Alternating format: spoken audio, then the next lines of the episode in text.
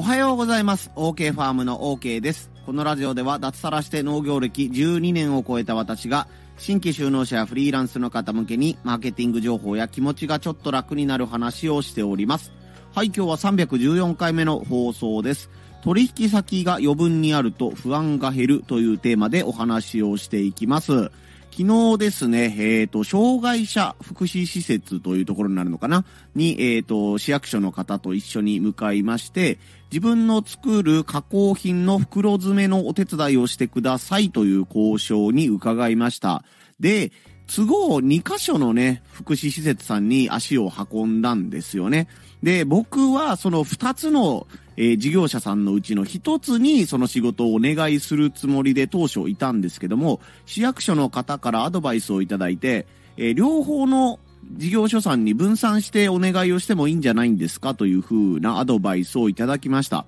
最近の僕だったら、この、なんというかな、一つの事業者さんにまとめた方が、えっ、と、手間とかが減る、減るので、そちらの方がいいかなと思ってたんですけども、お話を聞くうちに、あ、確かにそうだな、余分に取引先を持っていくのって結構、心の安定とか、不安の解消、リスク回避につながるなというふうに思ったので、今日はそのお話を深掘りしてみようと思います。今日の3つのポイントです。ポイント1、余裕があると無理をしなくて済む。ポイント2、デメリット、手間が増える。3、少しだけ余裕を持ってみよう。この3つでお話をしていきます。はい、一つ目のポイントが余裕があると無理をしなくて済むというお話です。え僕はごぼう農家をやっているんですけども、まあ、ごぼうのスープ、まあ、玉ねぎとごぼうをミックスしたスープのようなものを作ろうと思っていまして、スープ会社さんからは、えっ、とね、その梱包された、えー一食分のスープの素みたいなのがね、ちゃんと届くようになってるんですけども、その袋詰めを、まあ、2000から3000袋ぐらいね、1回発注したら、えーしないといけないということで、まあ、シールを貼ったりとかね、えーなんて言うんだろう、あのー賞味期限のスタンプを押してもらったりとかいうことを、自分でやったら時間的にどう考えても足りないよなということで、そのね、外注先というものを探していました。で、冒頭のお話の通り、この2社さんのうちから選ぼうと思ってたんですけども、1社1社両方にね、お願いをして、まあ、3000袋の依頼があったのなら、1500袋、1500袋お願いするとか、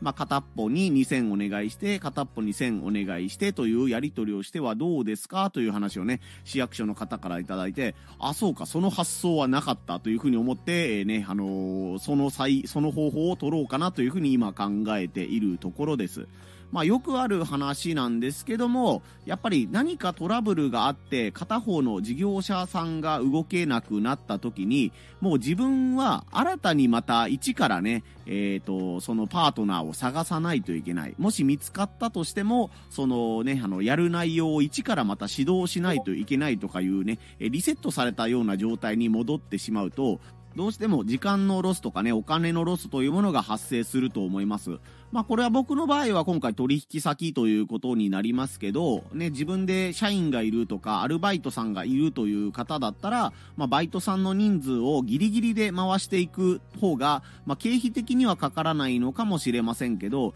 少し余裕を持ってね、4人で済むバイトさんを念のためということで5人にしておくことで、バイトさんの方が体調不良になったとか、ご家族が病気になったとかね、学校の都合で子供さんの都合で来れなくなったとかいう時でも、ね、あ明日の仕事が回らなくなった。じゃあ自分が無理をしてね、え夜中まで働こうということをしなくても、あじゃあまあでもね、あの普段5人でやっているのが4人になったけど、まあなんとか回せるぐらいだから大丈夫だよぐらいの人数を確保しておくと、そういう負担が減るんじゃないかなというお話です。他の場合でもやっぱりまあ売り先ですよね。まあ自分の本命はここの売り先なんだけども、そこで満足することなく別の売り先をね、え確保しておくことによって、えメインの売り先がまあ臨時休業になるとか、まあ僕の場合は最たると場合はあのねコロ、コロナの時に飲食店が緊急事態宣言みたいなことで本当にお休みになっちゃったりして、まあその時はね、インターネットで繋がっている、SNS で繋がっている方にたくさんごぼうを買ってもらったということもあったんですけども、ちょっと雑談が過ぎちゃいました。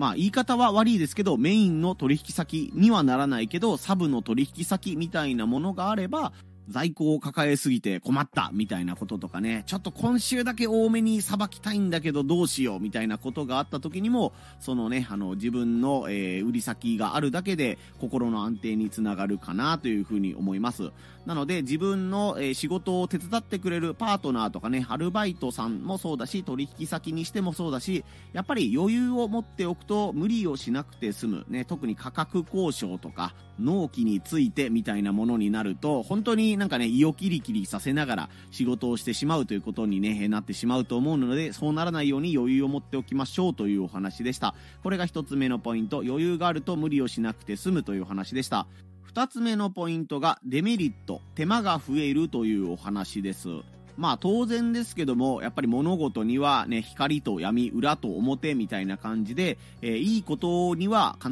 ずデメリットも存在します。今回のメリットで言うと、取引先やスタッフが増えることにより、作業がね、急に増えた時とかね、仕事が忙しくなった時に、えー、助けてもらえるというメリットがある反面、書類とかね、そのお金の振り込みとか、やり取りみたいなものの手間が増えたり、コミュニケーションを一人一人とかね、一社一社と密に取らないといけないがために、まあコミュニ、コミュニケーションコストというね、概念でいうところの、やっぱりそういうコストが増えるという点が挙げられます。まあ、従業員さんが1人いるのに対してね、あの、お金の振り込みで言っても、銀行口座に1件振り込めばいいものが、2人になったら、その振り込みの時間が、えー、ビビたるものですけども、やっぱり振り込みの手間の時間が2倍になる。これが従業員さん5人、10人になると、5倍、10倍という風に増えていくということで、やっぱり事務処理とか会計処理みたいなものがどうしても増えてしまいます。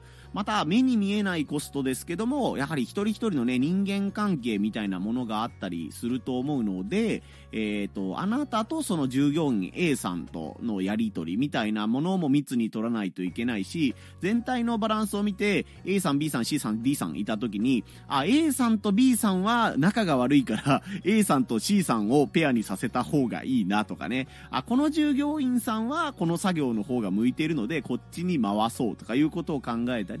まあ場合によっては、この人ら全員一律の時給を渡すんじゃなくて、この人の作業量は素晴らしいから、この人だけ時給をちょっと上乗せしようみたいなことをね、評価のような面で考えたりすると、やっぱりそのね、機械を買った場合とは別で、その人に対してのね、評価をしたりとか、その人を見るための時間みたいなものも必要になってくるので、まあこれもコミュニケーションコストというものかなと思います。そういったね、人と人とののやりとりが楽しいという方だったらいいんですけども、やっぱりそういう時間を考えるのがね、すごい大変という方になると、今度はね、えっ、ー、と、昔のアルバイトでいうところのバイトリーダー的な存在ですよね。その社員を、社員じゃなくてアルバイトの方数人をまとめ上げるリーダーのような方が必要になってくるんじゃないかなと思いますので、そういった方の指導とかをまた、えー、考えたりとか、そういった人材を探してこないといけないというね、デメリットというか、まあ、大変な点というのが挙げられます。まあ、そういったことをね、上手にできる方がね、規模拡大とかができていってるんじゃないかなというふうに感じます。規模拡大していったけど、人手が足りないという風なことになって、ね、あの、計画が、えー、修正を余儀なくされたり、計画自体がなくなっちゃったりっていう事業者さんもね、見かけることがよくあるので、ね、自分のスタッフを固める時の手間みたいなものも、しっかりね、えー、一応デメリットとして知っておく必要があるんじゃないかなと思います。取引先に関してもやっぱり同じで、ね、あればあるほどもちろんいいんだけども、書類とかね、事務処理とか連絡みたいなやり取りが増えたりしますし、えー、売り場にによってルールとか価格が違ったりすると思うので、それの切り替えを正しく自分で正しくできるかとか、えー、ね、対応する力みたいなものが、えー、取引先が増えれば増えるほど、うんと、手間が増えていくみたいな感じですよね。相手によって、まあ、なんか、あの、うん、出荷するものの量が変わったりとか、手続き、ルールが変わったりとか、え貼るべきシールが違ったりとかね、値段表が違ったり、税込みなのか税抜きなのかみたいなものがあったりするので、それをね、一つでも間違えてしまうと、えー、この商品はもう一回、あの、出荷し直してくださいみたいなね、ことも言われたりするので、そういった点がね、あ一社だったらもうね、まとめて出すだけでいいのにとか、まあ、農家の場合でいう最たるものはね、もう農協にドカンと出せばもうそれでおしまいという感じだったら、後のやり取りはね、全然しなくていいというものがね、やえー、最強のメリットとしてあったりします。まあ、農協の場合はね、価格交渉が自分でできないというね、デメリットもあったりするんですけども、まあ、これはまた別のところでお話できたらと思います。ということで、2つ目のやり取りが書、書類のやり取りやコミュニケーションのコストが増えるというお話でした。